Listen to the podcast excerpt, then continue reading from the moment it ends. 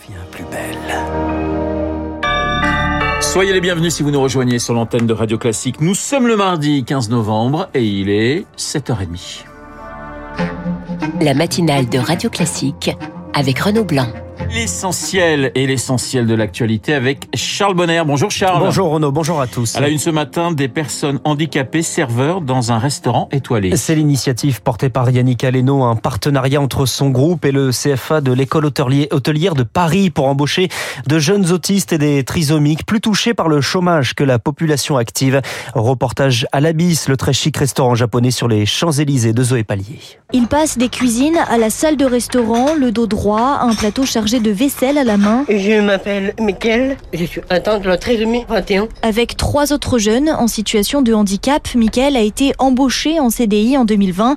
Le regard concentré derrière ses lunettes rondes, il plie quelques serviettes. Et je tapote, c'est toujours le même geste. Bien penser à, à appuyer fort pour les, les presser. Oui, oui. Mickaël travaille 6 heures par jour, c'est trois de moins que les autres commis. L'amplitude évidemment elle est adaptée à Mickaël. Son supérieur, Jean-Baptiste Bosque. Mais après au niveau de responsabilité, il a la même part d'exigence. euh, C'est vrai. Moi, j'aime travailler dans le luxe. hein. Son arrivée ici a été préparée, tous les salariés ont été formés par une association spécialisée dans le handicap. Par exemple, parfois on utilise un peu de second degré, on plaisante un petit peu entre nous. Faire attention à ça parce qu'on n'a pas forcément le même niveau de lecture des situations. C'est un très bon conseil. Et même après l'embauche, le partenariat avec cette association se poursuit, explique Sandrine Cambazard, directrice des ressources humaines. un suivi euh, hebdomadaire de nos jeunes. où Vous avez des espaces aussi de parole pour eux aussi exprimer les difficultés que peut-être ils n'osent pas dire sur le lieu de travail. Aujourd'hui, parmi les salariés du groupe, 3,5% sont en situation de handicap. L'objectif est d'atteindre l'obligation légale fixée à 6%. Voilà le reportage à l'occasion de la semaine européenne pour l'emploi des personnes handicapées signé Zoé Pallier. Le budget de la sécurité sociale est soumis au vote du Sénat aujourd'hui. Projet de loi qui ne contient pas comme un temps envisagé la réforme des retraites. Les négociations continuent. Un deuxième cycle s'ouvre aujourd'hui sur l'équité et la justice sociale.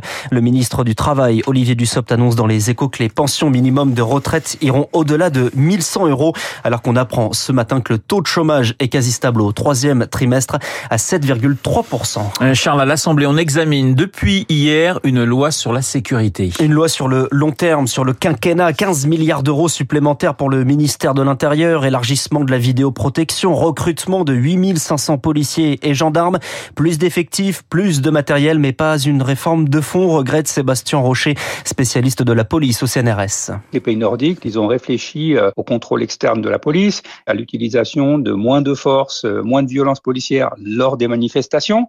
C'est pas quelque chose qu'on voit en France. La question de la discrimination ethnique n'est pas abordée en France, alors qu'elle l'est, par exemple, par le patron de la police de Londres. La police va faire face à un certain nombre d'autres crises euh, qui appelleront probablement d'autres plans pour lui donner plus de moyens. On confond les moyens et la stratégie. Sébastien Rocher, auteur de La Nation inachevée aux éditions Grasset, jouant par Victoire Fort. Elles sont toujours plus compliquées à encaisser quand elles sont brutales, les hausses de prix. Ça va être le cas demain à la pompe avec la remise de l'État qui passe de 30 à 10 centimes. Celle de Total baisse également de 20 à 10 centimes. Alors pour cette dernière journée, il va falloir être patient dans les stations.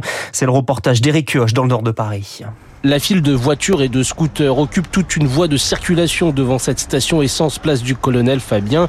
Les pompes alentours sont toutes à sec, témoigne Kelly. Là, j'en ai fait quatre. J'ai dû faire un détour euh, d'au moins une demi-heure. C'est la première station euh, sur laquelle je tombe, qui a du stock en fait. Une pénurie due à une véritable chasse au carburant en prévision de la baisse annoncée des ristournes.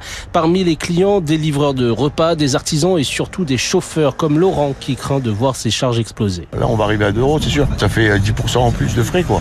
Ça fait 40 euros par mois, 50 euros. Si on n'est pas aidé, ça va être compliqué, quoi. Des aides que le gouvernement promet aux gros rouleurs et aux plus modestes, mais elles n'arriveront qu'au 1er janvier. En tout, 11 à 12 millions de bénéficiaires.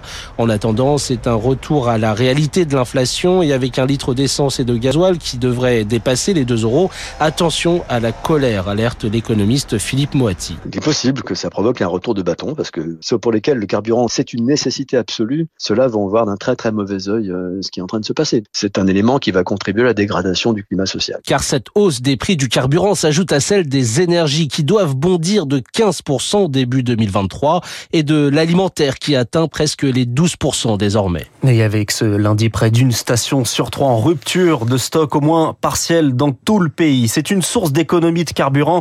Rouler moins vite, de là à imposer 110 km à l'heure sur l'autoroute à tout le monde, c'est non, répondait hier Elisabeth Borne. C'est toute une gestion qui était à revoir dans le groupe Orpea, dix mois après la sortie du livre enquête Les Fossoyeurs. Le gestionnaire d'EHPAD présente aujourd'hui son plan de transformation. 7h35 sur Radio Classique. Cette question à présent, êtes-vous bien sûr de ne pas vouloir devenir enseignant? La profession n'attire plus à tel point que les inscriptions au concours sont décalées de deux semaines à début décembre comme un temps de réflexion supplémentaire. Une discipline en particulier connaît de grosses pénuries.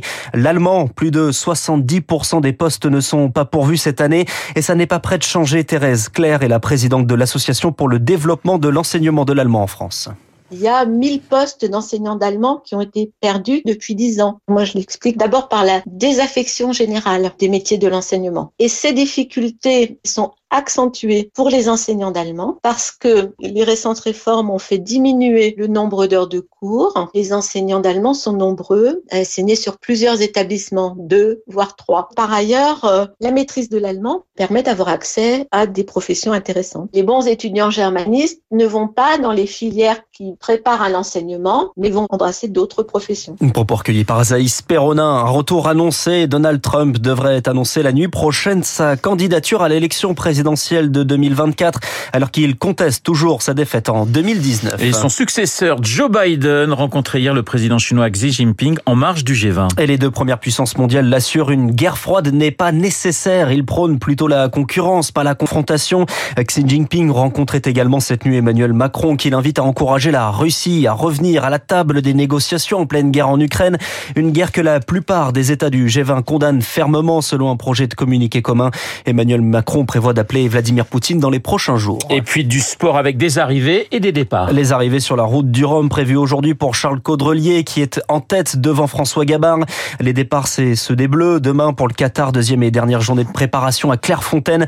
Les numéros, les numéros des joueurs dévoilés le 10 pour Mbappé, le 9 pour Giroud, le 19 pour Benzema. Merci Charles. Charles Bonner pour le journal de 7h30, 7h37 sur Radio Classique. Dans un instant, nous serons en direct euh, de Kiev avec la journaliste ukrainienne euh, Tetiana Ogarkova, Kherson et la visite surprise de Zelensky, mais aussi Kiev et le froid. Tetiana Ogarkova en direct de la capitale ukrainienne dans deux minutes.